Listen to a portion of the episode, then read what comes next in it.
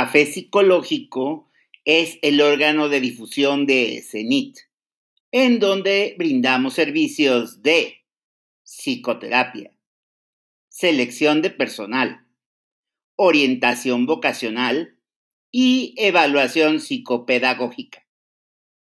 CENIT, dos ubicaciones en la Ciudad de México.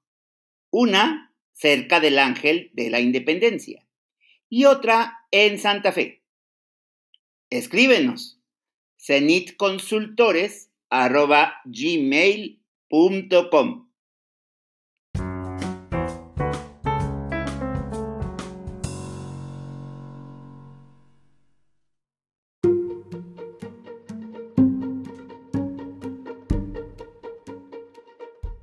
Café Psicológico, tercera temporada, episodio 9.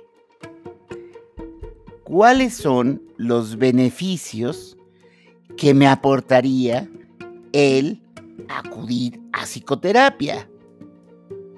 Esta pregunta la responderá nuestra invitada, la psicoterapeuta Hilda Gutiérrez. Comenzamos. Buenas noches. Muchas gracias por acompañarnos en esta psicocharla CENIT de el Día de la Buena Suerte, martes 13 de octubre del el 2020. Hoy tenemos una charla sobre los beneficios de la psicoterapia pensamos de repente que puede ser para, para el de enfrente. A lo mejor al otro le viene muy bien. Es que tú te estás separando, entonces a ti te haría muy bien. Es que tú de repente te sientes así medio irritable a tú, pero siempre vemos el de enfrente. Pero pues igual estaría bien que yo pensara, que yo evaluara por qué, de qué me serviría, cómo me, cómo me beneficiaría el entrar a un proceso de psicoterapia con una profesional de la psicología como la psicoterapeuta Hilda Gutiérrez, quien, quien nos acompaña en esta noche. Buenas noches, Hilda. Hola Héctor, buenas noches. Súper contenta de participar contigo en este esfuerzo muy generoso que haces. Ah, muchas gracias a usted. Hilda es psicoterapeuta dentro de la psicología, ah, bueno, ella es psicóloga, ¿verdad? Hay psicoterapeutas que no son gente, pero ella sí es psicóloga. Y también hizo un entrenamiento en psicoterapia gestalt. Dentro de las varias corrientes, de los varios supuestos teóricos de la psicología, hay uno que es la psicología de, la, la, psicoterapia gestalt, perdón, y bueno, aquí está, aquí está Hilda. Ella ofrece servicios de psicoterapia y también es profesora eh, en el Instituto Humanista de Psicoterapia Gestalt y en la Universidad La Salle. En este momento ha estado en algunas otras y también imparte talleres vivenciales que ya ella ya nos comentará en el curso de la, de la plática. Por ahí hay uno de, de mamás que tienen preparados. Entonces, bueno, ahí hay, ahí ahorita que nos platique Hilda y que nos pase su, su contacto. Entonces vamos a empezar, Hilda. Muchas gracias. Gracias, muchas gracias, Héctor. Insisto, gracias por este esfuerzo que haces para acercar la psicología y la psicoterapia a la población en general. Eh, pues yo estoy muy contenta de que me hayas invitado, de poder haber cuadrado fechas. Y pues eh, si les parece, vamos a empezar. Presenté, eh, em, preparé una presentación a ratos estar jugando entre una pantalla y otra no está muy padre, pero a veces cuando solo miro la presentación y ustedes solo miran la presentación, como que creo que se corta algo. Pero me quiero apoyar en la presentación por ciertos datos, sobre todo estadísticos que incluí. Entonces voy a jugar un poquito entre la pantalla y yo. Eh, ya si ven que está muy incómodo, me avisan y entonces nos quedamos con una o la otra. Entonces, em, pues bueno, eh, vamos a hablar justo como Héctor ya nos dijo de los beneficios de la psicoterapia. Y en este sentido quiero retomar eh, pues que hace unos días fue el Día Mundial de la Salud Mental y copié aquí algunas imágenes que encontré en, las redes sociales. Una justo es de CENIT Consultores, a través de Héctor. Otra es de un em, psicólogo bastante hábil en redes sociales de Tlaca, eh, Tlaca, él es. Y eh, pues estos son como algunas imágenes que bajé de la red de cómo eh, los psicólogos estamos atentos de este Día Mundial de la Salud Mental. Entonces, en el marco de este día, pues creo que vale la pena, está muy ad hoc, ¿no? Lo que vamos a revisar el día de hoy. Entonces, me gustaría empezar con algunos números. Em, desafortunadamente, eh, pues las estadísticas son mucho más claras en otros países. En México tenemos poca investigación al respecto. Entonces, bueno, me disculpo de entrada porque todo esto es Estados Unidos y habrá que tomar las diferencias importantes en cuanto a tipo de población, pero creo que tener esto como una referencia nos puede ayudar. Entonces, eh, bueno, este es el porcentaje de adultos que tuvieron una enfermedad mental en el 2009 por edad y por género. Están las estadísticas ahí. En general, lo que quiero es como subrayar algunos datos que tengo acá en el texto, ¿no? Hay un mayor porcentaje de enfermedad mental entre los jóvenes de 18 a 25 años, un 29.4%. Y el porcentaje va disminuyendo de forma importante. El menor porcentaje está en la gente de 50 o más años. Y si comparamos hombres y mujeres, hay un mayor porcentaje de enfermedad mental en mujeres. Esto es lo que reportan eh, los 70 mil personas más o menos que participaron en esta encuesta de 18 años o más. Me parece que ahorita podríamos eh, reflexionar en torno a esto de por qué las mujeres más que los hombres. Eh, un poquito más de números, los que recibieron Em, apoyo especializado en, salud mental. Están los que padecen, bueno, el 65.5% eh, de las personas que recurrieron a servicios de salud mental en el 2019 padecían síntomas serios de enfermedad mental. Aquí creo que podemos empezar ya a reflexionar algunos temas. Parece que quienes van y recurren a los especialistas son los que de plano ya se sienten muy mal o que tienen síntomas muy graves. Solo el 8.7% recurrieron a servicios de salud sin padecer ningún síntoma de enfermedad mental. Solo el 8.7%. Creo que esto nos habla de la em, poca difusión que hay de la psicoterapia y la poca cultura que tenemos de la psicoterapia. Eh, pues bueno, estamos en tiempos de pandemia, yo, sé que para muchos ya es así como, no, por favor, no, pero pues me parece que tenemos que hablar de esto, ¿no? Aquí hay algunas estadísticas con respecto a la situación a partir del COVID-19 y eh, bueno, hay aquí varios datos estadísticos, puse em, tres, ¿no? gráficas. Una es el porcentaje de adultos con eh, muy adversas situaciones de salud mental de, síntomas que incrementaron el uso de sustancias, la ideación suicida o em, cualquier otro síntoma de eh, poca salud mental. Eh, si se dan cuenta, es muy, muy alto el porcentaje. Aquí eh, pongo algunos datos que me parecieron relevantes. El 40.9 de la población presenta uno o más síntomas de enfermedad mental a partir del COVID-19 mujeres y hombres por igual. Al respecto, quiero comentarles algo que yo he notado en mi consulta. Normalmente, la mayoría de mis pacientes son mujeres y apenas empezó la pandemia, tengo prácticamente 50-50. Eso me ha parecido interesante. De hecho, siempre me ha resultado muy rico trabajar con hombres en psicoterapia por muchísimas razones y principalmente porque creo que es una forma de empezar a contribuir a que los hombres se sensibilicen y que puedan trabajar en temas emocionales y eso porque desafortunadamente por un asunto cultural los hombres no suelen recurrir mucho a la psicoterapia. Entonces, aquí hay un dato que me parece interesante. Si recuerdan las estadísticas de la lámina anterior, era las mujeres tenían un mucho mayor porcentaje de síntomas de eh, poca salud mental y a través del COVID o después del COVID, em, mujeres y hombres por igual. Esto es interesante. Y la población más vulnerable es entre los 18 y los 44 años, particularmente entre los 18 y 25 años. Son los que han presentado un incremento significativo en el consumo de sustancias, la ideación suicida o cualquier otro síntoma relacionado con la poca salud mental o con la enfermedad mental.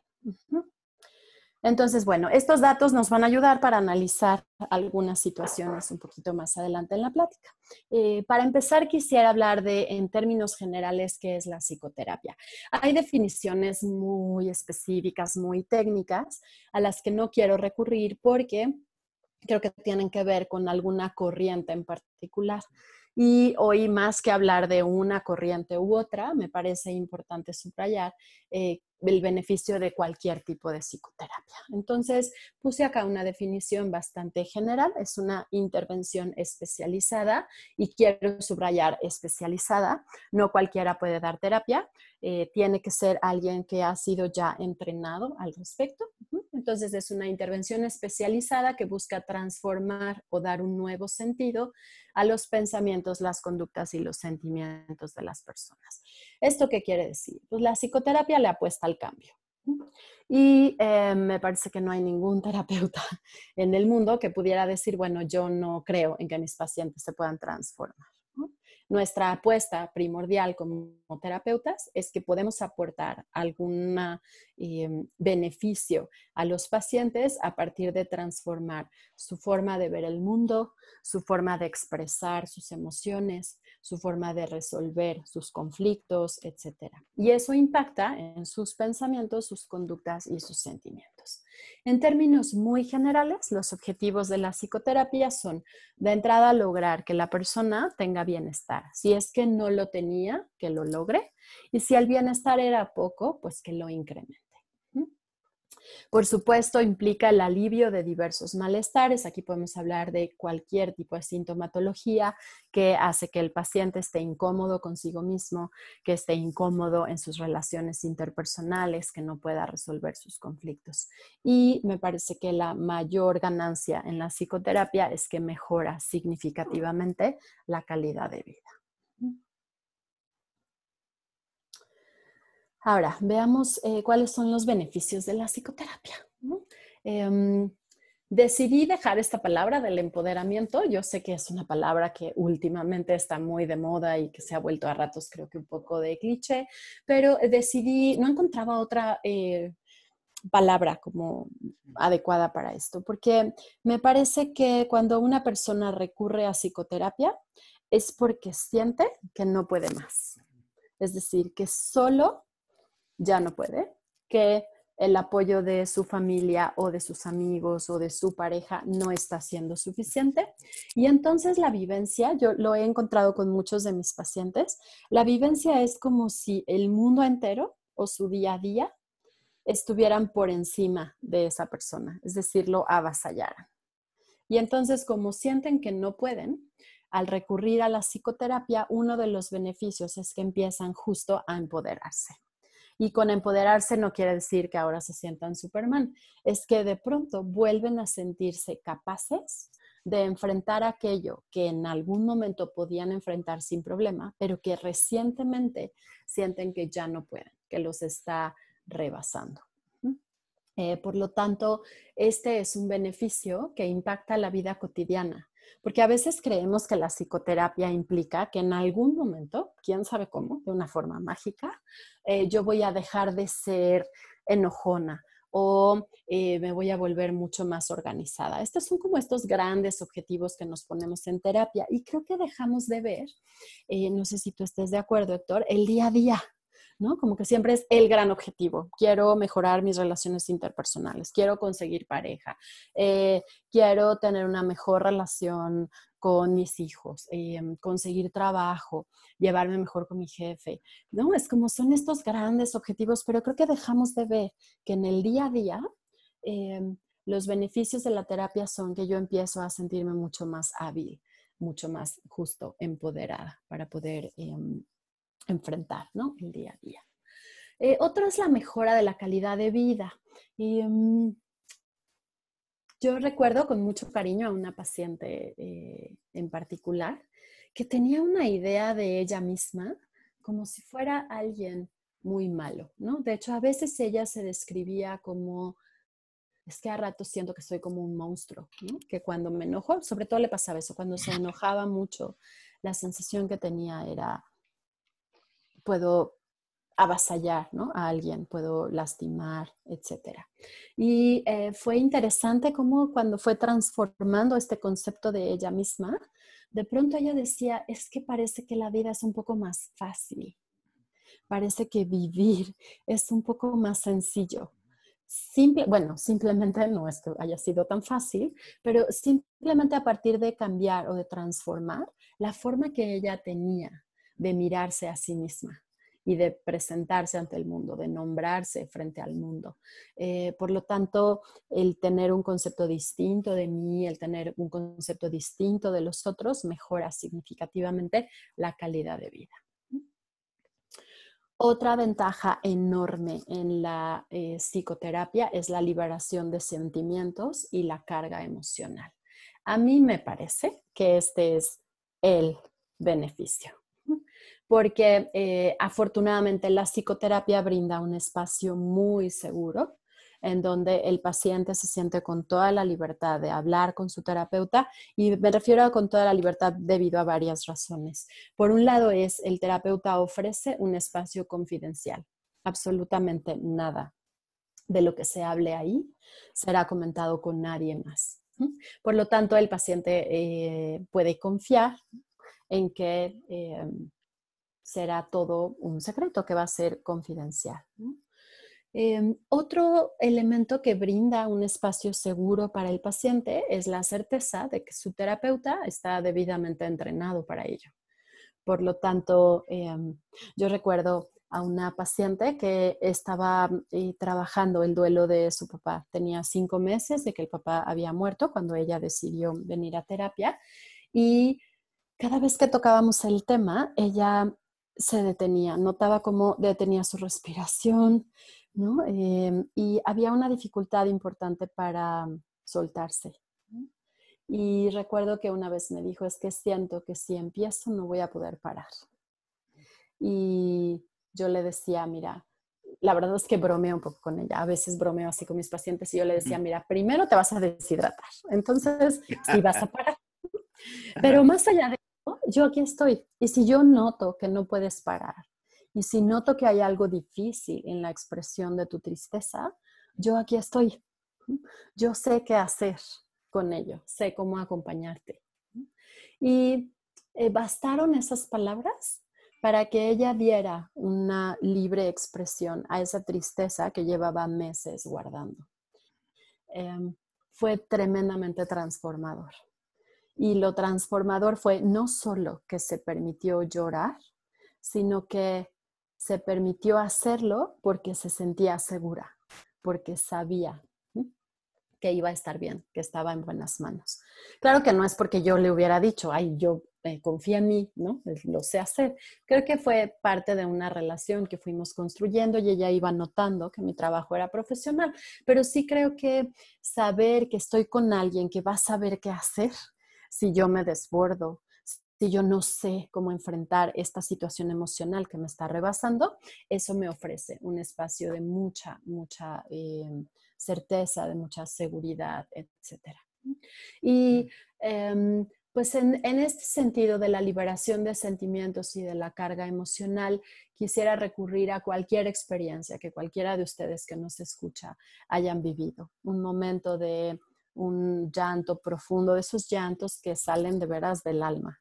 Mi hijo mayor es, me parece en muchos sentidos muy sabio y siempre me dice, mamá, es que me duele. Y siempre me aclara, es dolor físico, no es emocional. O a veces me dice, no, este es dolor emocional.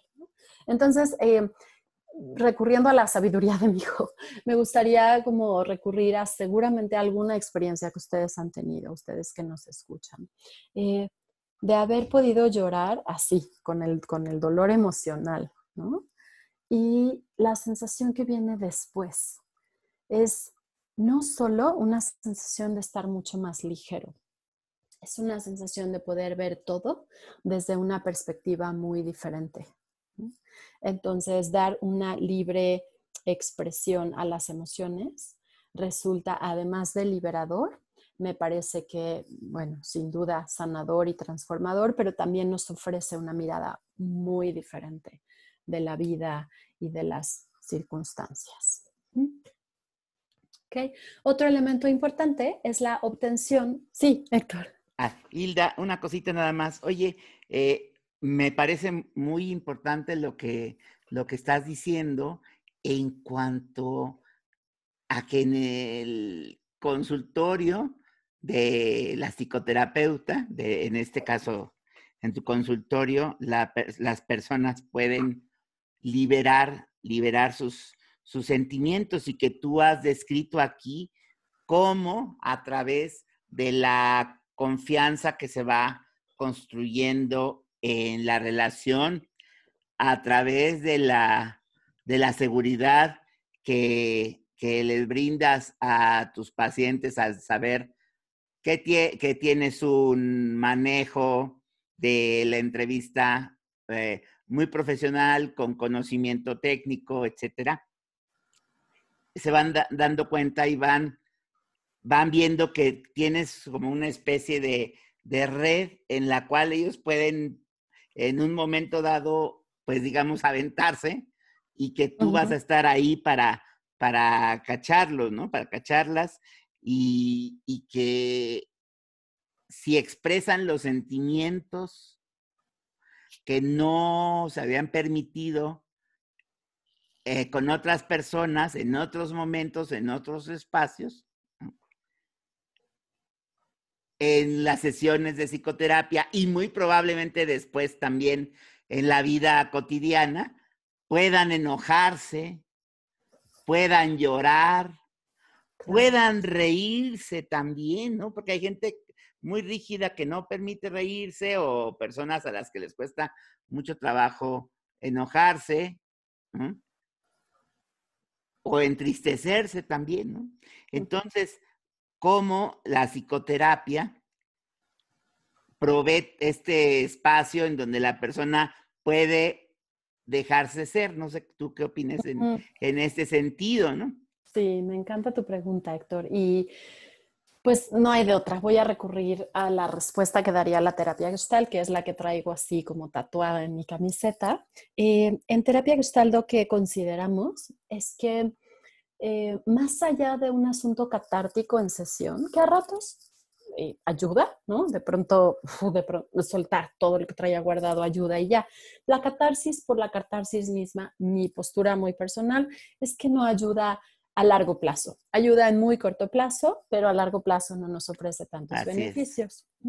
Em, lo que la terapia gestal nos ofrece como herramienta es que al proveer yo al paciente de un espacio sólido, de un piso firme, en donde puede manifestar eh, sus emociones, donde puede nombrarse a partir de sus emociones, lo que hace es ampliar una especie de repertorio, que en terapia gestalt se llama la función personalidad, es ampliar un repertorio de recursos emocionales que una vez que ya lo aprendí a hacer, se queda ya ahí, en el archivero de mis habilidades emocionales. Si además en terapia lo repetimos una y otra vez, lo que hacemos es ampliar esa función personalidad. ¿Eso qué quiere decir? Que ampliamos los recursos emocionales para que después yo vaya al mundo y diga, ah, dentro de mi menú de opciones tengo callarme, tengo guardarme las emociones y tengo también expresarlo. expresarlo de una manera saludable, expresarlo de una manera clara, pedir lo que necesito. Entonces, los grandes beneficios de la liberación emocional no es solamente el asunto catártico, yo creo que ese no beneficia en nada. A ratos incluso creo que los pacientes se acaban asustando mucho. Cuando intentamos un asunto meramente catártico, la sensación es como, ¿cómo fui capaz? ¿De dónde me salió esto? ¿No? Porque hay muy poco procesamiento a nivel emocional, ¿no? Es solo como la descarga. Sí. Pero cuando hay un buen acompañamiento y además hay una claridad, no solo de lo que necesito decir, en términos de soltarlo, sino también de cómo eso está vinculado con lo que necesito. Entonces después puedo ir al mundo con esta nueva habilidad y pararme frente al mundo y decir, esto me duele y no quiero que lo repitas. Esto me está enojando y este es el límite, no puedes pasar más de aquí. Entonces lo que hacemos es ampliar. Yo estoy casi segura que en otras corrientes terapéuticas eh, la opción es la misma, solo que con otras palabras. Ah. ¿no? Pero bueno, desde la terapia Gestalt lo que hacemos es eso, ampliamos la función personalidad y al ampliar la función personalidad la persona va em, como incluyendo recursos cada vez más novedosos, cada vez más adaptativos, cada vez más em, ad hoc a la situación con el entorno y eventualmente esos recursos se vuelven disponibles. Es, yo siempre a mis alumnos de psicoterapia les digo, es como si tus recursos emocionales o los recursos emocionales del paciente fueran el menú de una eh, fondita que vende eh, menús, esta comida casera, ¿no? Comida corrida. Entonces, gracias, comida corrida. Entonces, no hay de otra más que arroz o espagueti. Así es. No hay de otra más que ensalada o, este, no sé qué será, ¿no? Consomé o, sopa de pasta. Consomé o sopa de pasta. y no hay de otra más que milanesa en la versión un poco más cara de la comida corrida o este, tortitas de coliflor. y párale contar. Entonces, lo que hacemos es en terapia es, en términos de la expresión emocional, convertir ese menú de comida corrida en un menú internacional. Ah, ya. En donde puedo de pronto mirar que hay sushi y también hay pasta y también puedo encontrar una ensalada súper saludable de bajas calorías y puedo encontrar un creme brûlée y puedo encontrar una ensalada eh, lo que sea, ¿no? se me fue el nombre. Entonces, eh, justo es eso, es cada vez que yo en el proceso terapéutico expreso lo que siento, lo expreso de una manera eh, clara, lo expreso con toda yo. En terapia gestal trabajamos mucho con el cuerpo, con cómo se sienten las emociones en el cuerpo. Entonces, si aprendo a reconocer qué se siente en el cuerpo cuando estoy triste, cuando estoy desolada, cuando estoy enojada, cuando estoy feliz, eventualmente cuando sienta en el cuerpo algo así, puedo reconocerlo y decir, oye, esto es maravilloso, me siento muy contenta. ¿Por qué? Porque ya fui a mi menú y en mi menú encontré un buen de cosas.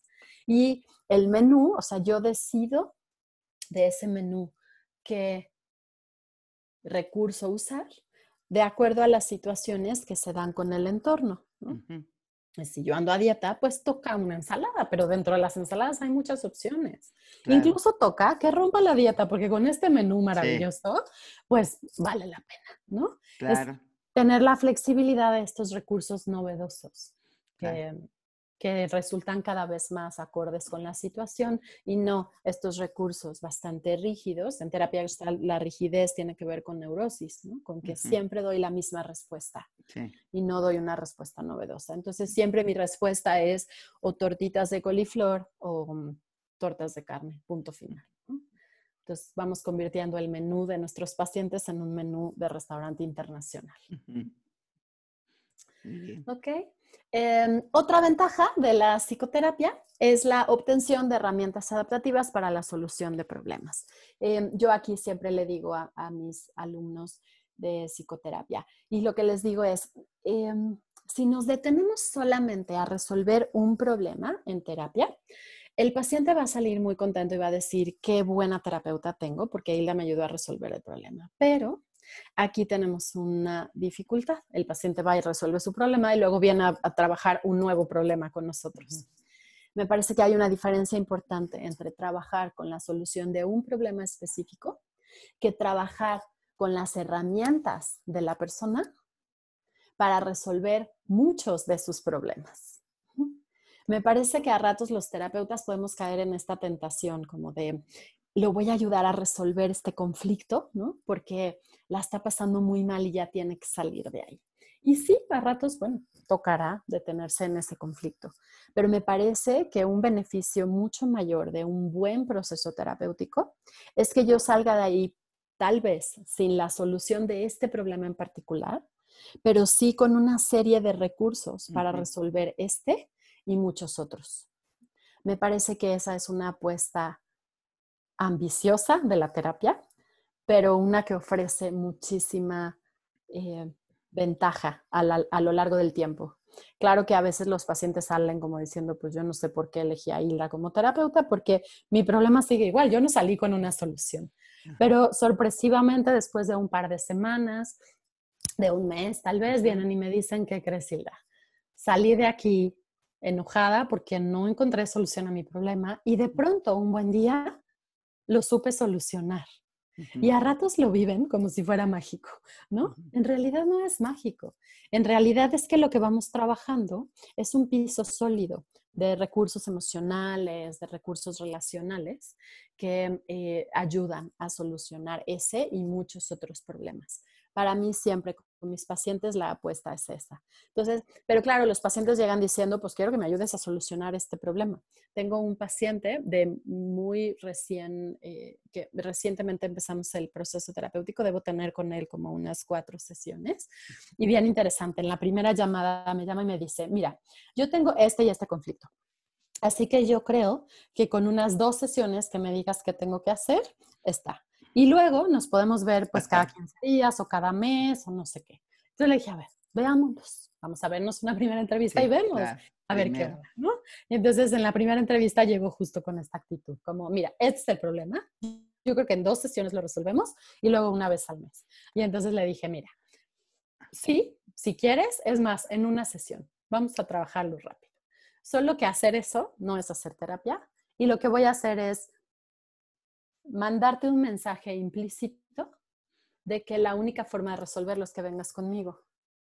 Y en tu siguiente problema, pues me vas a tener que buscar. Mm. Siguiente problema, me vas a tener que buscar.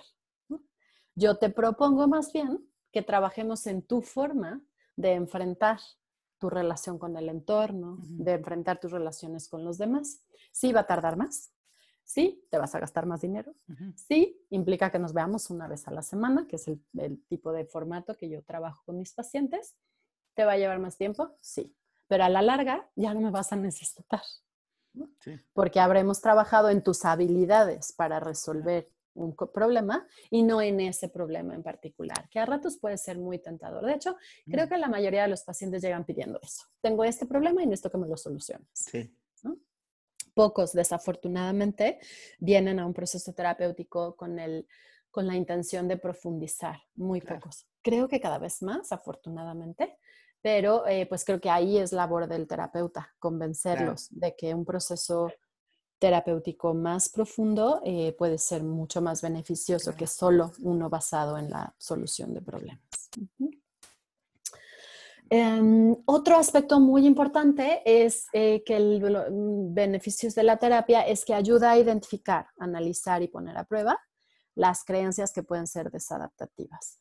Y aquí hablo de creencias, empezando por esta paciente que yo les contaba, que ella se sentía como una muy mala persona, que además es increíble su transformación en cuanto a lo que ella consideraba de mí a partir de la mirada que le regalé de ella, porque es de las personas más hermosas que he conocido. Y no hermosas mm. solo físicamente, es como ella me parecía que brillaba todo el tiempo, ¿no? Es, eh, tremendamente hermosa. Entonces, cuando ella decía que le salía este como monstruo, yo decía, pero ¿de dónde? Si, si, si eres hermosa, ¿no?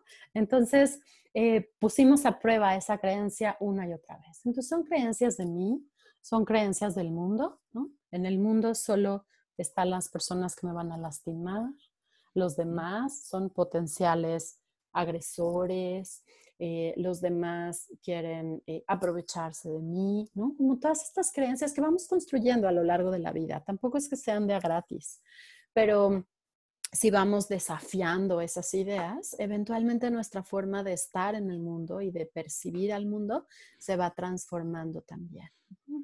Y me parece que otro beneficio enorme de la psicoterapia es el autoconocimiento. Es yo ya sé, hace ratito hablábamos, ¿no? De cómo la terapia gestal trabaja mucho con el cuerpo. Y entonces, si yo de pronto siento como corto mi respiración y como toda yo de pronto pierdo eh, como energía, yo puedo saber que eso tiene que ver con mucha tristeza. También puedo saber lo... Mm, voy a hablar de mí, ahora me voy a balconear yo. Este, pero, por ejemplo, gracias a la terapia he descubierto como mi resistencia al cambio es muy grande.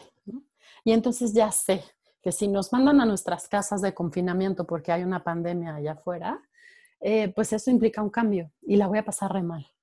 Entonces yo misma ya sé y digo, ok, resistencia al cambio, tómalo con calma, no tomes decisiones ahora, solo adáptate, solo ve qué hay que hacer sobre la marcha, vete acomodando y una vez que digas, ok, ya, porque yo ya me conozco y entonces ya sé que una vez que me acomodo, digo, ahora sí, me puedo comer el mundo.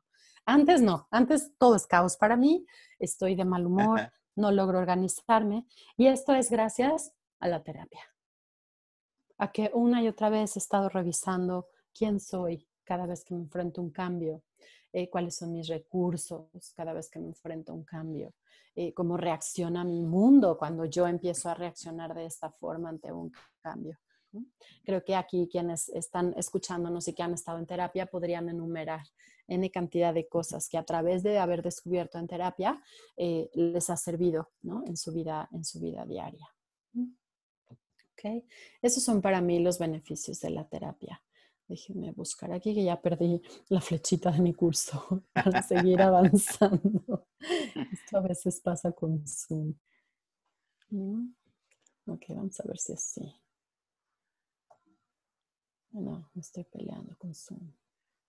Creo que estaban a la, a la, a la izquierda, abajo a la izquierda, ¿no? Sí, pero lo que pasa es que no veo mi flechita. Sí, a mí para ya picarle a la, ya la perdí. Ya se me perdió. Pero bueno. Con las flechitas de la compu. No, no me, me, me suena un tum, así como ah, ya.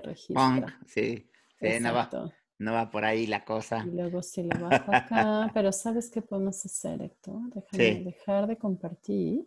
Ándale. Y lo vuelvo a compartir. Ándale. Si ahí logro. Sí. Claro que sí. Hoy, Zoom nos ha jugado una mala pasada, ¿no? Sí, sí, sí. Sí, hace rato tuvimos ahí una cuestión ahí con el Zoom de, pues que no, normalmente transmitimos en vivo en Facebook, en la, en la página Facebook de Cenit Consultores y nomás no nos pudimos conectar. Pero bueno, ya por eso lo estamos haciendo aquí y después lo vamos a subir al, pues a las redes habituales. Las redes. Así es, oiga usted. Ahí, está. Ya dejé de compartir, a ver si esto ayuda. Y si no, volvemos a buscar otra opción. Sí. Ok, ah, sí, ya apareció. Ah, te digo, ¿Cómo de que no? Ahora soy, ¿Cómo de que no? ¿Cómo de que no? Venga. Lo bueno es que, pues tú y yo, Héctor, hemos estado en terapia. Y entonces, ¿no? De pronto es así como, a ver, a ver, ya me bloqueé, ya me bloqueé. Por un momento dije, no, no puede ser, ya me bloqueé, lo voy a dejar. Y, Entonces respiramos, no pasa nada, ahorita se soluciona. Esto se tiene que solucionar. Eso. Ok, entonces, estos son los grandes beneficios de la terapia. Ahora, ¿a quién beneficia la psicoterapia? Según los números que presentamos hace un momento, eh, meramente los números sería al 65.5% de la población que tiene síntomas graves de enfermedad mental. Eso evidentemente ¿no? Es un beneficio. Hay personas que no la están pasando bien, que sus familiares no la están pasando bien y que acudir a un servicio de salud mental les beneficia enormemente. Ya revisamos también, las mujeres tienen más incidencia de síntomas eh, de enfermedad mental, los jóvenes entre 18 y 25 años, o al 8.7 de la población sin ningún padecimiento mental. ¿Esto qué significa? Aquí es donde quisiera invitar a todo el mundo a reflexionar ¿Será que nos tenemos que esperar a ese 65.5% que tiene síntomas graves de enfermedad mental? ¿O será que podemos intentar como sociedad estar mucho más abiertos a la psicoterapia y crecer este porcentaje del 8.7 de los que no tienen ningún padecimiento mental y em, aumentar cada vez más ese porcentaje?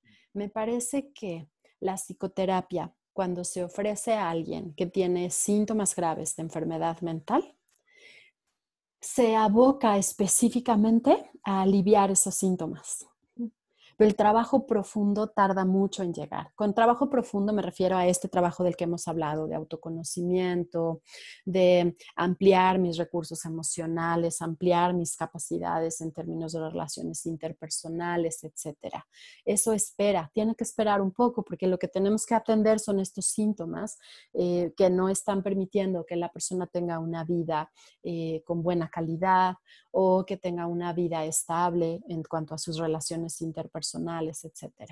Em, sí, sin duda ahí hay mucho beneficio, pero creo que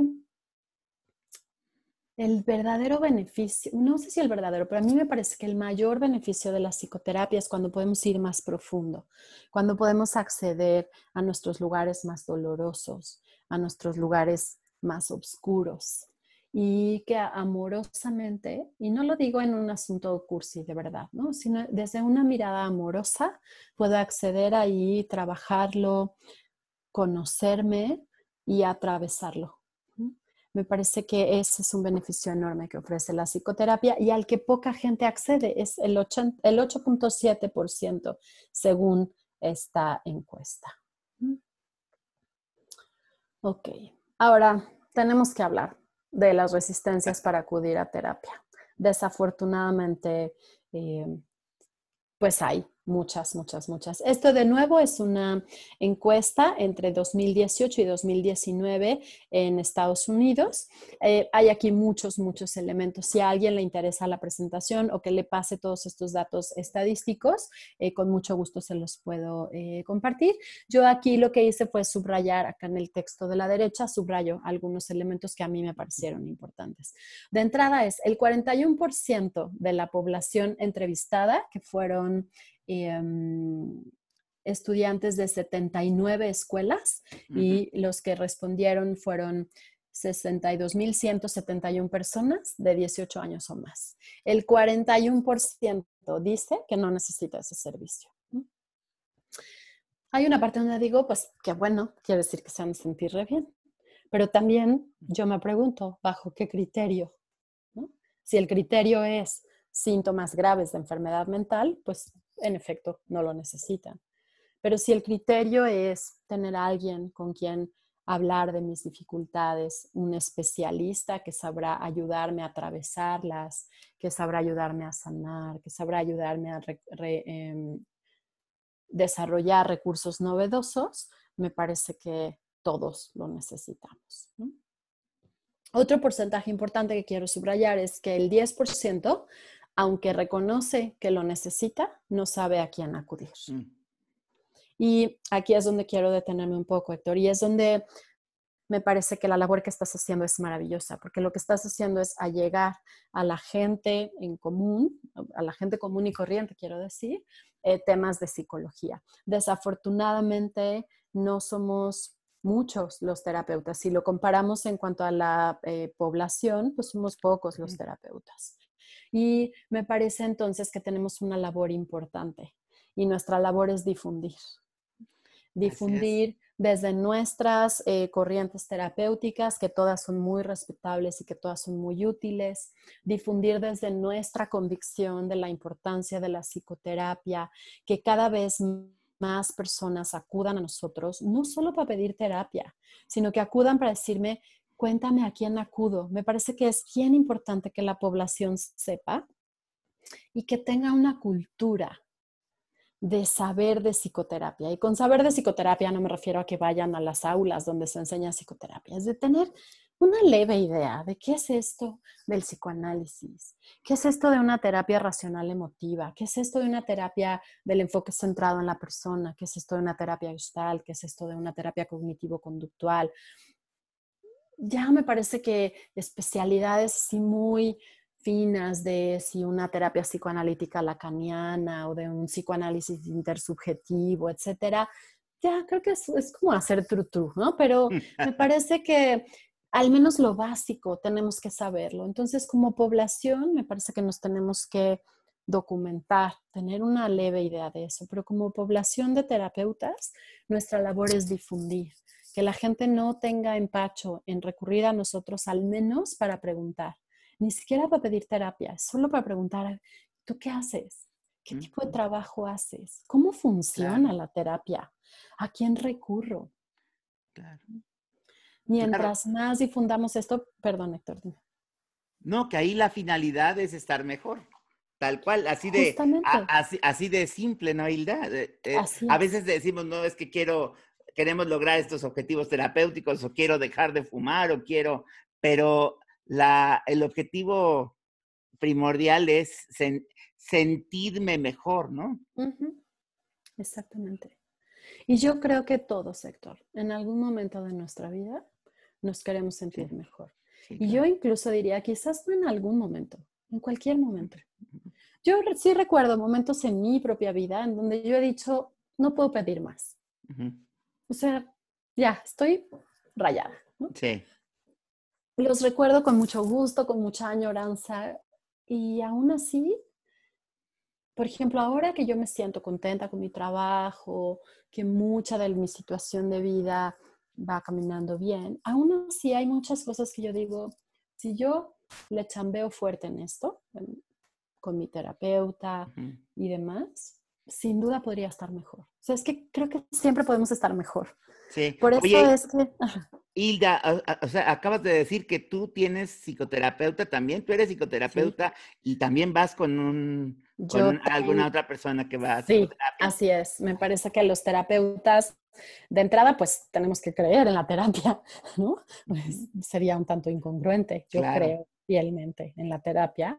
Y además, eh, pues yo no puedo sola, como, como nadie podemos solos. Creo que nadie en este mundo puede solo. Eso me parece una falsa eh, idea, ¿no? Una falsa utopía. Y sí, yo tengo mi terapeuta, de hecho, pues llevo toda mi vida psicológica, por decirlo así. Es, yo empecé a ir a terapia cuando estaba como en, un, cuarto semestre de la carrera, antes tal vez, como en tercer semestre de la carrera.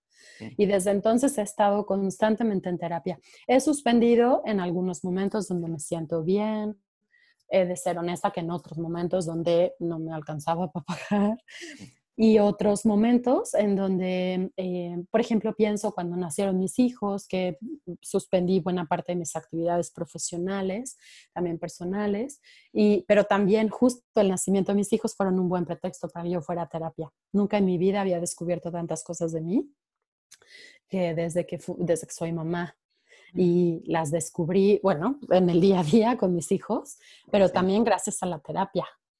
¿No? Entonces, me parece que un terapeuta serio, eh, pues debe estar constantemente en terapia.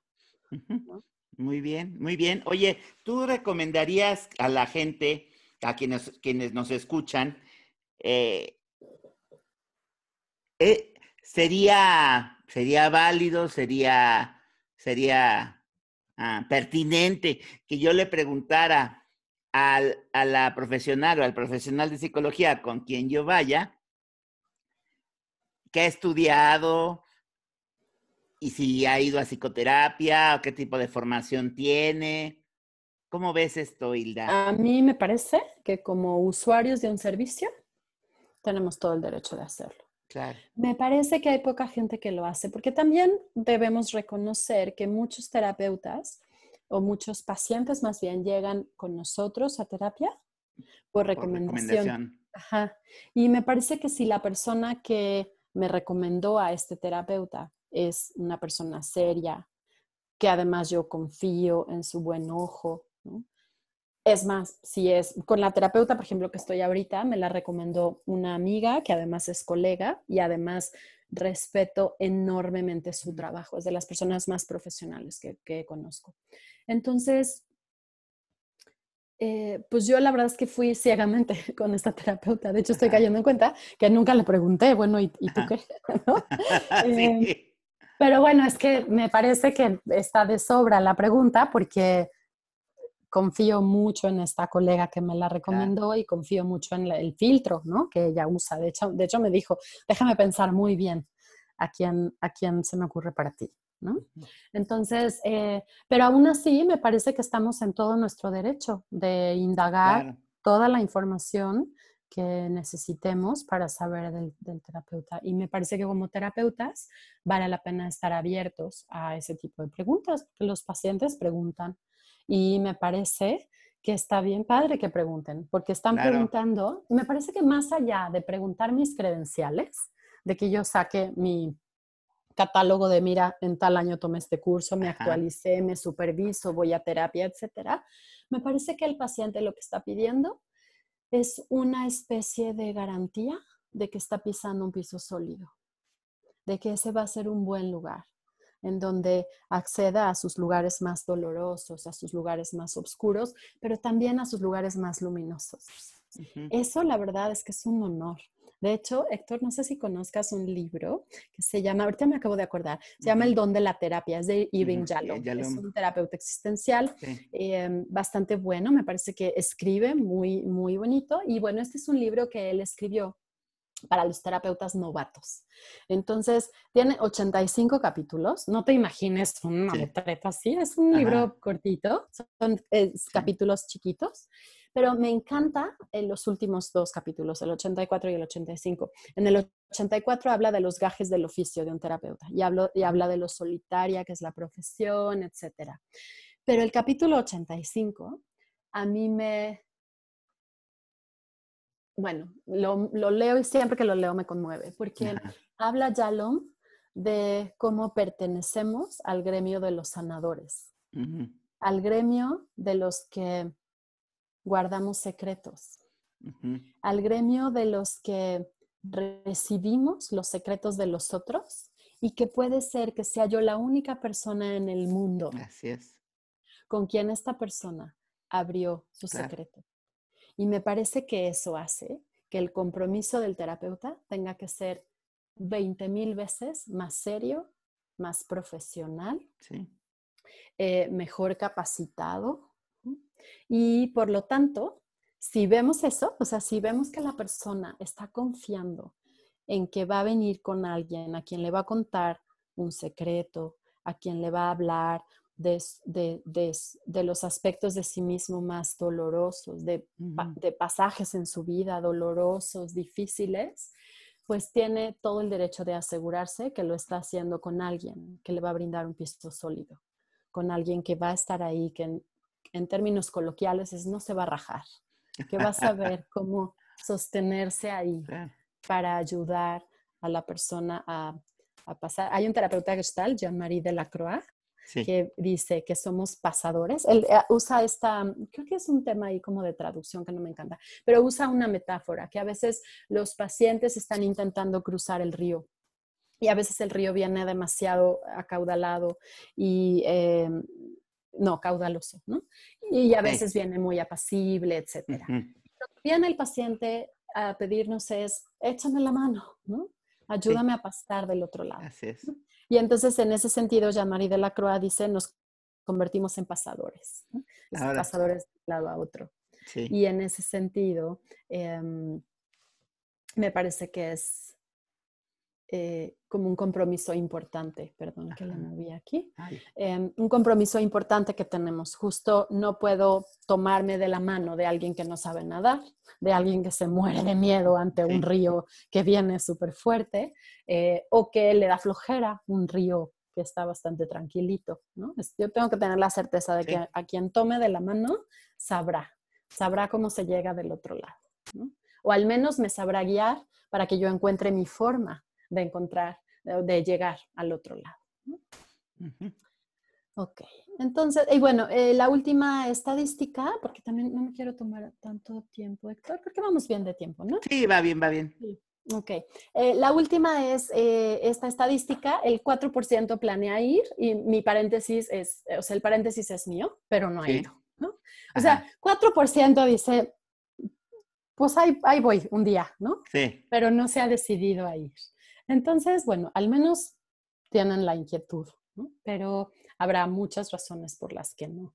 Em, insisto, quien quiera le puedo compartir la presentación. Hay muchos otros datos que me parecen interesantes aquí eh, sobre temas, por ejemplo, de dinero, de no tener suficiente tiempo. Pero para mí estos tres que menciono acá son los más relevantes. Y ya para perfilarnos hacia el final de la plática, Héctor, eh, me gustaría retomar esto de Brené Brown. Me he vuelto súper fan de Brené Brown. Últimamente se ha vuelto ya como demasiado famosa. Hay en Netflix una, una plática TED, mm. hace podcast, hay mucho de ella, pero bueno, ella es investigadora en temas de eh, ciencias sociales y eh, me gusta muchísimo su forma de enfrentar eh, y de investigar. Sobre todo es, una investigadora seria, ¿no? Mm, que por supuesto más en el rollo de lo cualitativo, eh, porque tiene que ver con ciencias sociales, pero también se apoya mucho en lo cuantitativo. Y en este sentido tiene muchas ideas alrededor de la vulnerabilidad. Ella lo que dice es, nos han vendido la idea de que mostrarme vulnerable quiere decir ser débil. Y yo creo, Héctor, por eso me atrevo a mencionar a Brené Brown aquí. Yo creo que mucho de la resistencia para ir a terapia es porque creo que si voy a tocar mi lado más sensible, mis momentos más dolorosos, me voy a volver muy débil. Claro. Que tocar mi vulnerabilidad me va a hacer frágil, me va a hacer vulnerable, perdón, me va a hacer débil, me va a, poner como en manos de otros. Y lo que viene Brené Brown a hacer es a reivindicar la vulnerabilidad. Y Brené Brown lo que nos dice es, voy a leer textual estas dos frases que puse aquí, pues, las dos son de ella, podemos medir... Ay, te me congelaste. Vamos a esperar a Hilda porque se nos congeló un poquito las vicisitudes de los internets. Vamos a ver si, si regresa. Mientras tanto, les voy a leer las frases. Ay, ya se fue, ya se nos fue. Pero bueno, ahorita. Algo pasó, ¿verdad? Ahí estás, sí, ahí estás, este se congeló. un de hoy, Héctor. Sí, no, pero ahí la llevamos. Ahí la cuestión. sí, te, congelaste y estabas, estabas empezando a leer la, la primera frase, de Brené Sí, porque me, sí, me salí del Zoom, pero ya ah, regresé. Perfecto, sí, ahí estamos. Creo que la próxima vez, Héctor, que te toque una psicocharla en martes 13, yo creo que la puedes, la puedes reprogramar. Sí, ¿verdad? no, pues la tecnología no tiene palabra. Sí, ¿no? creo que sea eso, pero bueno, pues hoy todo ha sido extraño. Pues sí. Entonces, bueno, retomo esta frase de Brené Brown del poder de la vulnerabilidad. Dice, podemos medir qué tan valientes somos por la disposición que tenemos a ser vulnerables. A mí me parece que lo que hace Brené Brown es maravilloso, porque lo que hace es reivindicar nuestra capacidad emocional, nuestra capacidad para la vulnerabilidad, nuestra capacidad para reconocer frente al otro que hay algo que me duele, hay también por ahí me encontré un podcast que eh, ella habla de la, se llama la anatomía de la confianza, que también les recomiendo ampliamente. Ella tiene ahora, se ha vuelto muy, muy famosa. De hecho, ella misma en una entrevista reconoce que ha sido para ella eh, el término en inglés que usa es overwhelming, ¿no? Es como ah, la rebasado. abrumador. Abrumador, porque, porque de pronto así, literalmente se lanzó a la fama y ahora todo el mundo la quiere entrevistar y todo, y de ah, pronto ella dice que justo se siente muy vulnerable en esas situaciones. Em, entonces, bueno, se ha vuelto muy famosa, pero así que si buscan algo van a encontrar, hay muchos textos de ella, muchos libros, hay podcasts, este, pláticas TED, etc. Pero lo que quiero retomar de ella es justo esto. Ella lo que hace es reivindicar nuestra vida emocional.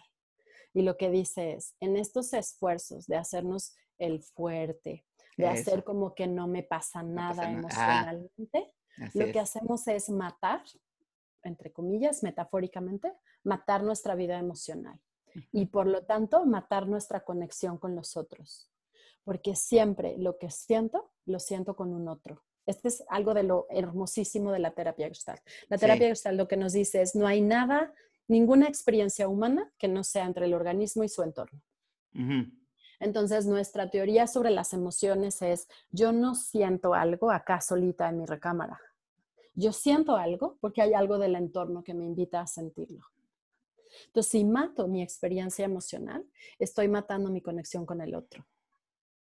Y entonces Brené Brown dice, mientras más vulnerable me muestro, estoy mostrando cuán valiente soy de conectarme con otro y de que el otro mire mi vida emocional. Nos dice también Brené Brown, vulnerabilidad no es debilidad, es la mejor manera de mostrar y de medir la valentía. Y al respecto, nos dice Brené Brown, em, la vulnerabilidad es sinónimo de, o está, no, no es sinónimo, está íntimamente relacionada. En sus investigaciones descubrió que las personas que acceden a su vulnerabilidad eh, tienen estas consecuencias. Una es que se incrementa su nivel de creatividad. Brené Brown dice, si yo no toco mis emociones, tampoco mi cerebro está disponible para cosas novedosas, para crear. Para crear necesito sentir. Y sentir quiere decir que soy vulnerable. Eh, la vulnerabilidad también eh, trae consigo el ser visto y sentimientos de pertenencia. Las personas que no muestran sus emociones pasan por la vida un tanto decoloradas. Pero cuando se muestran en el mundo y cuando se muestran felices y cuando se muestran enojados y cuando se muestran necesitados, cuando se muestran tristes, eso conecta con otros, me hace sentir parte de la raza humana. Cuando estoy con un otro, que además ese otro se permite sentir también, de pronto lo que digo es, estamos conectados. Yo soy vista con esto que siento y además soy parte de la raza humana. Ya vimos también, vulnerabilidad tiene que ver con valentía, no con debilidad. Nos dice Brené Brown también que tiene que ver con la confianza en sí mismo y en los demás, que esto es súper importante. Em, si yo me acerco con alguien y abro mi vida emocional, lo que le estoy diciendo hacia alguien es, tú me importas. Porque si no me importaras, mi vida emocional no sería un tema entre nosotros. Si no me importaras, yo no podría mostrarme así de vulnerable contigo. Entonces, eh, Brené Brown lo que dice es, si yo me muestro vulnerable con alguien, ese alguien debe sentirse muy honrado, porque lo que le estoy diciendo es, tú me importas y me importa conectarme contigo. Confío en ti. Confío que mi vulnerabilidad contigo está bien resguardada que creo, si volvemos a esto que hablábamos, Héctor, de la psicoterapia, pues justo esa es una relación terapéutica, ¿no? En donde el terapeuta le da la bienvenida a cualquier manifestación emocional del paciente, a cualquiera de sus preocupaciones, de sus dificultades, etc. Sí. Y eh, finalmente es ser auténtico y mostrarse así a los demás, ¿no? Es como dice también por ahí Brené Brown, que es dar una muestra de que soy confiable. ¿Por qué? Porque yo no temo hablar de lo que siento, porque no temo mostrarme débil. Y eso, paradójicamente, parecería que, a ver, ¿cómo puedo confiar en alguien que se muestra débil? Justo por eso, porque es alguien que no finge, que no está intentando que no se note lo que le sucede, lo que lo abruma, lo que le preocupa. Por el contrario, es alguien confiable porque tiene acceso a su vulnerabilidad. Entonces, si tomamos estas ideas de Brené Brown en términos de la eh, vulnerabilidad, esto es ya como una reflexión que yo quiero ir haciendo justo para ir terminando, es los beneficios de la terapia están en la conexión.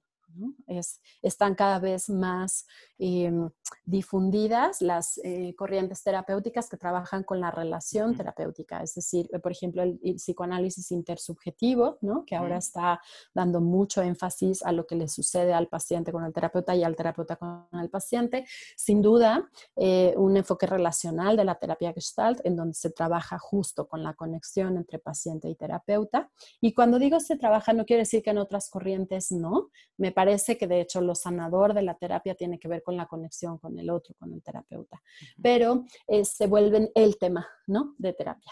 la, conexión y la relación paciente-terapeuta, eh, esas lo hacen mucho más evidente. Insisto, no quiere decir que otras corrientes no lo tomen en cuenta. Eh, también esto de, es un espacio seguro y confidencial para mostrar la vulnerabilidad. Mientras el terapeuta brinde seguridad, ya lo hablamos, ¿no? En términos de confidencialidad, de estar muy bien capacitado, entrenado, etcétera, de estar en su propia psicoterapia, de estar bien supervisado, etcétera, eh, ese será un buen lugar en donde se pueda mostrar y recibir la vulnerabilidad del otro. Y también eh, trabajar con la vergüenza. La vergüenza es otro de los temas que Brené Brown retoma mucho en sus investigaciones. También es un tema que la terapia Gestalt ha retomado mucho, especialmente hay un autor que se llama Jean-Marie Robin, habla muchísimo de la vergüenza y lo que dice es, la vergüenza es esta sensación de que yo estoy mal ante el mundo, de que soy inadecuada, de que, está, de que estoy mal frente al mundo. Y entonces la psicoterapia me parece que lo que hace es recordarme que no estoy mal frente al mundo, que soy alguien que puede pararse frente al mundo y decir, esta soy yo y esto está bien, está bien ser yo. Entonces creo que también es otro de los beneficios de la terapia. Les puse aquí una eh, frase de Brené Brown. Entonces, pues en términos generales, mi opinión muy personal es a quién beneficia la terapia es a todos. Me parece que no solo a ese 65.5% de los que tienen síntomas graves de salud mental o de enfermedad mental, perdón, sino eh, creo que si todos normalizamos la idea de, ir a terapia, me voy a mover tantito porque está pasando el tren y creo que se oye muy fuerte. Ya, está bien. Perdón. Este, hasta tren tuvimos hoy. Sí, no, todo, todo. Está bien, está bien. Eh, bienvenido a lo que esté. Sí, sí, sí, sí, está bien. Es, pedir ayuda. Eh, es, ir a terapia está bien. Eh, pedirle a alguien que me recomiende un terapeuta está muy bien. Em, me parece que no es motivo de vergüenza que no es algo que haya que ocultar. Afortunadamente, creo cada vez más las personas no se avergüenzan de decir que van a terapia. Y creo que eso está muy bien, porque quiere decir que estamos transformando de alguna manera este paradigma de ir a terapia solo para los que están mal, para los que están locos, para los que eh, atraviesan una situación difícil. Me parece que si todos empezamos a tener una cultura de la psicoterapia, podemos empezar a transformar el mundo. Y de verdad no lo digo en un asunto de cliché ni de este como amor y paz. Es de verdad, me parece que si todos accedemos al servicio de la psicoterapia, a reconocer que necesitamos ayuda, a reconocer que necesitamos unos de otros, podemos hacer algo diferente con este mundo loco. Eh, otra reflexión es, no esperemos a padecer síntomas graves de enfermedad mental, no esperemos a sentir que el agua ya nos llegó al cuello y que estoy a nada de ahogarme, que ya ni mis amigos me pueden ayudar, que ni mi pareja me puede ayudar, que ni mi familia me puede ayudar. No esperemos a llegar hasta allá. Me parece que primeros síntomas de necesito ayuda es si perdí las ganas de o el gusto por las cosas que normalmente me daban gusto, si de pronto se modifica significativamente mi forma de comer, mi forma de dormir, mis intereses cambian. Y a ver, no, no porque los intereses cambien, no, es porque todos vamos cambiando nuestros intereses, sino que de pronto lo que me interesaba me resulta ya indiferente. Em, un estado de ánimo bajito, ¿no? Es como ya nada me interesa, nada me entusiasma. Me parece que también amerita un proceso terapéutico cuando estoy demasiado eufórica mucho tiempo, ¿no? Cuando eso no es algo muy común en mí. Eh, ¿No? Es como, no esperemos a que el asunto sea grave. Me parece que sabemos. Hay un punto en donde creo que todos sabiamente decimos, híjole, no la estoy pasando del todo bien. no, no me vendría mal, ¿no? Pues hagámoslo más abiertamente, más explícitamente y recurramos a pedir ayuda. Y finalmente eso, normalicemos la vulnerabilidad. Me parece que cada vez que accedamos a nuestra vida emocional y que reconozcamos que somos vulnerables, estamos construyendo una mejor sociedad. Porque entonces si retomamos estas ideas de Brené Brown, seremos mucho más valientes, estaremos en mucha mejor disposición de conectarnos con otros, de ser creativos, etc. Entonces, eh, me parece que como terapeutas, veo que hay algunos terapeutas conectados aquí y me encanta verlos, eh, pues es, hay que difundir más la terapia. Como personas eh, común y corrientes, digo común y corrientes, me refiero a que no están involucrados en el mundo de la psicoterapia o de la psicología, pues eso, normalicemos el ir a terapia, el reconocer que la ayuda de un otro puede beneficiarnos muchísimo. Y más si es un otro que está capacitado, que ha estudiado mucho tiempo para poder hacerlo de manera profesional. Muy bien, muy bien. Bueno, pues aquí tenemos muchos conceptos que nos ha, que nos ha dejado Hilda. Sí, estamos en una cultura, inmersos en una cultura de,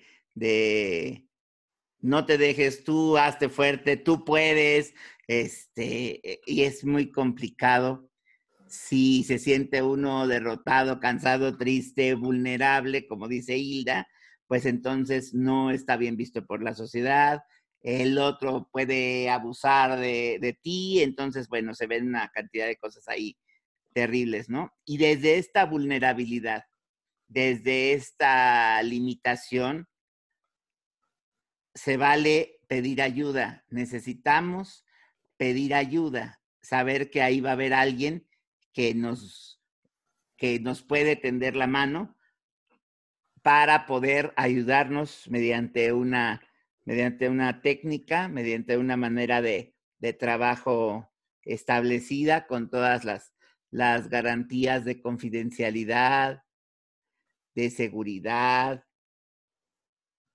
y que nosotros vamos a poder decirle lo que queramos y sentir, dejarnos también sentir todo ese coraje, toda esa tristeza, toda esa desmoralización que en algunas ocasiones llegamos a sentir. No sería lo mejor, no sería lo mejor esperar a tener síntomas graves, como lo señala Hilda, y tampoco eh, esperar a tener problemas graves eh, en, cuanto a relación interpersonal, porque estas, estos problemas que a veces queremos así como ocultar o, o poner debajo de la alfombra, barrerlos debajo de la alfombra, son los que generalmente van creciendo y van creciendo y ya cuando vemos ya no es, eh, ya la cuestión ya no es tan salvable. De hecho, ahorita conectando un poquito con lo que decía Hilda de los, de los pacientes hombres, eh, la experiencia personal me ha tocado que llegan por petición de, la novia o de, la, esposa, de la pareja. Oye, estaría bien que... Y entonces van a explorar van a explorar y bueno, si, si ven que, les va bien, pues se quedan. Digo, eh, eh, sí es, pasa esto en, en algunos casos, en, algunos otros llegan, en lo que me ha tocado, llegan, meten el pie, ven que el agua está como muy fría y mejor se van, quedan una o dos sesiones, pero sí los que responden, pues responden muy bien, ya fuera de cualquier situación con la, con la pareja, ¿no? Muy bien. Eh, tenemos aquí una, un comentario, Hilda, de Ana Mata. Dice, buenas noches, gracias, un gusto escucharte. Tú como psicoterapeuta, ¿cuál crees que sea el motivo por el que las personas no acuden a psicoterapia profesional? Mm. Híjole, Ana. Em, es que yo dividiría. Me parece que, eh, por ejemplo, ahorita mucha razón tiene que ver con lo económico. La situación con la pandemia está bien difícil. Pero en términos generales, además, es una lástima. El servicio de psicoterapia es caro. No cualquiera tiene acceso a ello. Em, yo siempre tengo al menos, bueno, depende de la cantidad de pacientes que tenga, pero siempre tengo al menos dos, cuando mucho tres, en lugares que les llamo de servicio social, que son personas que me pagan muy poquito, porque me parece que tenemos un compromiso importante a nivel social. Entonces, uno es eh, lo económico, Ana, y otro, yo, ¿será que estoy muy clavada con esta idea justo de la vulnerabilidad? Me parece que justo hay detrás una creencia como de si recurro a un psicólogo es porque soy débil porque yo no sé hacerlo solo, porque yo no puedo y no puedo demostrarle al mundo que no puedo. Entonces, pues ahí voy, como intentando salvar la situación y decir, claro que puedo, y la verdad es que no. Yo de hecho creo que nadie puede solo. Por algo nacimos en sociedad, por, algo nacimos con otros y gracias a otros. Y eh, pues lo que en algún momento resultó doloroso en relación, pues se convierte también en algo sanador en relación. Yo creo que es principalmente eso, Ana, una dificultad para la vulnerabilidad, para reconocer que hay cosas que me duelen, que hay cosas que me enorgullecen, porque también, ah, esto es también. sorprendente, Héctor. Yo con el tiempo, pues tengo 19, casi 20 años dando terapia, entonces ya me puedo contar entre las experimentadas, pero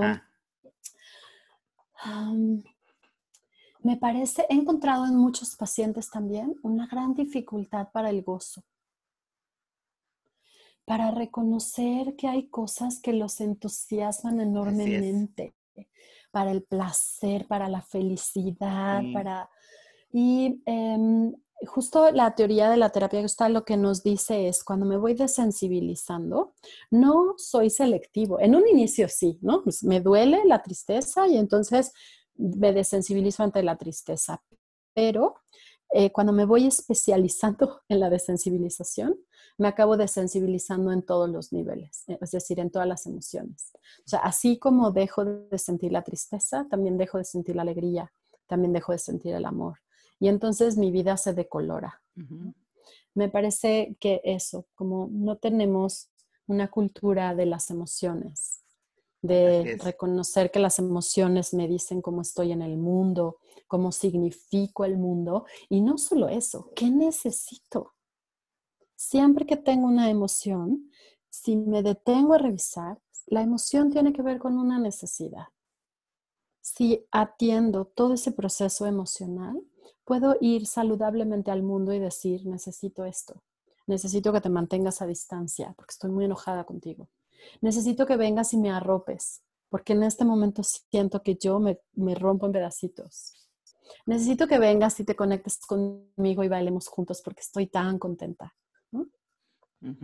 Yo creo que es eso, nos falta una cultura de reconocer que las emociones son, aliadas y que no son este enemigo que hay que mantener calladito, sin moverle mucho, no le muevas a las aguas, tú tranquila, ¿no? Esta idea como, eh, se me fue la palabra, como muy mesurada, ¿no? Como si te enojaste mucho, que no se te note. Si estás muy enamorada, que no se te note. Si estás muy entusiasmada, que no se te note. Si estás muy triste, no, no, no, que no se te note, ¿no? Pues, ¿Por qué no? ¿Por qué que no se nos note si estamos dotados de una habilidad emocional que nos planta frente al mundo y que nos hace nombrarnos frente al mundo. Ya me puse muy poética. así me, me inspiro. Está muy bien, oye. Sí, también es esta parte de el ser sensible, ¿no? De el, del reconocernos como, como persona. Eh, va a sonar como muy raro, como personas con sentimientos. De repente decimos, pero ¿cómo? Pues si todas las personas tenemos sentimientos. Sí, la cosa es que algunos los aceptamos y otros no los aceptamos. Esa es la, diferencia y ese, ese no aceptarlos sí tiene que ver con el reconocerse mm, vulnerables y con la posibilidad de, ser, de ser descubiertos, de ser como sorprendidos con este sentimiento, incluso de, de ser juzgados o burlados respecto de esto, ¿no, Hilda? Así es.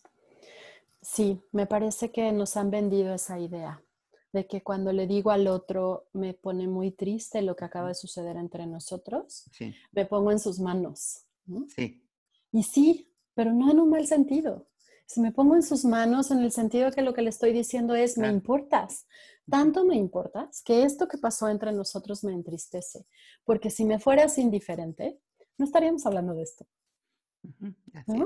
Y, o sea, creo que lo que a mí me parece que lo que tenemos que reeducarnos es a decir, sí, las emociones me ponen en manos de otros, pero no en manos en términos de que el otro se aproveche. Es en manos en términos de decirle, porque me importas, me enoja que hagas esto. Porque me importas, me entristece que te alejes. Porque no hablar y no tocar nuestras emociones, a la larga creo que cobra una factura muy alta, muy alta. A muchos niveles, de relaciones interpersonales, de, felicidad, o sea, de placer con mi propia vida, de, mm, bueno, enfermedades psicosomáticas, ni qué decir, depresión, ansiedad, o sea, me parece que el precio es altísimo, altísimo, no lo vale creo. Sí, no, definitivamente no. No lo vale. Muy bien. Tenemos dos comentarios, Hilda, uno de K, que dice, qué placer escucharte, siempre mi querida Hilda, con tanta sabiduría. Muchas gracias. Y dice Elizabeth Garmendia, qué gusto escucharte y entender muchas experiencias en mi vida, así como reconocer la necesidad de la terapia. Mm, siempre un placer, Eli. Eres como mi me acompañas a todos lados y siempre me encanta verte ahí conectada. Gracias, Eli. Muy bien. Muy bien, Hilda. Pues algo para, para cerrar nuestra psicocharla de hoy. Em, pues vayan a terapia, ¿no? pues eso, eso convenzámonos de que ir a terapia puede traer muchísimos beneficios a muchísimos niveles. Los que no están en terapia, vayan a terapia, este, no le echen la culpa a lo que sea, ¿no? Al dinero no tengo tiempo, no sé a quién ir. Héctor les puede recomendar N cantidad de terapeutas, yo les puedo recomendar N cantidad de terapeutas. Eso, vayamos a terapia y reconozcamos nuestra vulnerabilidad. Eso nos ayuda a decirle al otro, me importas y me siento conectada contigo. Muy bien, Hilda. Aquí tenemos un comentario de Araceli de la Lanza que dice a Hilda, muchas felicidades. Ara, qué gusto. Te mando un abrazo grande. Y te quiero preguntar, Hilda, eh, ¿qué actividades estás haciendo ahorita? ¿Cuáles son tus medios de contacto? Pues eh, mi medio de contacto es, eh, bueno, me, puede ser mi correo electrónico, es hildapsic.yahoo.com.mx. ¿Y qué estoy haciendo ahorita? Pues principalmente mi principal actividad es la psicoterapia. Soy una completa convencida de la psicoterapia, apasionada de la terapia. También, eh, como dijiste al principio de la plática, doy clases en una universidad donde estoy muy feliz con los chavos enseñando psicología. Em, y estoy eh, como iniciando un proyecto interesante de mentoring para eh, psicólogos recién egresados o personas que quieren retomar el ejercicio de la, de la psicología, que por alguna razón o la suspendieron o quieren cambiar de, eh, pues de giro. la idea es hacer mentoring con esos alumnos casi psicólogos, ¿no? O psicólogos que quieren retomar su vida eh, profesional. Ese es un proyecto interesante, justo contigo, Héctor, y está padrísimo. Estoy enamorada de esa idea, ¿no? Porque creo que como psicólogos nos hace falta eso, como alguien que esté ahí hombro a hombro coachándonos y diciéndonos, pues ya pensaste en esto, esto, esto, esto, esto, para que arranques y arranques bien y no arranques y a la mera hora digas esto está más difícil de lo que creía. Así que ese es un proyecto que me tiene muy contenta y además pues doy talleres, algo que me apasiona mucho también es, em, bueno, entrenar terapeutas y también eh, supervisar. ¿no? he encontrado en eso algo apasionante también, supervisar terapeutas. Eso es a lo que me dedico. Muy bien. Muy bien, Hilda, pues muchas gracias. Ahí están sus actividades y su medio de contacto, hildapsic.yahoo.com.mx. Así es. Pues muy bien, terminamos nuestro café psicológico, psicocharla Cenit del día de hoy. Muchas gracias a la psicoterapeuta Hilda Gutiérrez por su valiosa charla que nos invita a ir a terapia, como dice ella, ¿verdad? Gracias, Héctor. Un placer siempre. Reconozco mucho este esfuerzo que haces y ya sabrán de nosotros, ¿verdad, Héctor? Exactamente, ya pronto, pronto les tendremos noticias. Pronto, noticias nuevas. Exactamente, oigan ustedes, muy bien. Muchas gracias a quienes nos han acompañado en vivo. Muchas gracias a quienes nos escuchan, como dicen ahora, asincrónicamente. Y nos vemos y nos escuchamos y o nos escuchamos el siguiente martes. Muchas gracias y muy buenas noches. Gracias. Buenas noches a todos.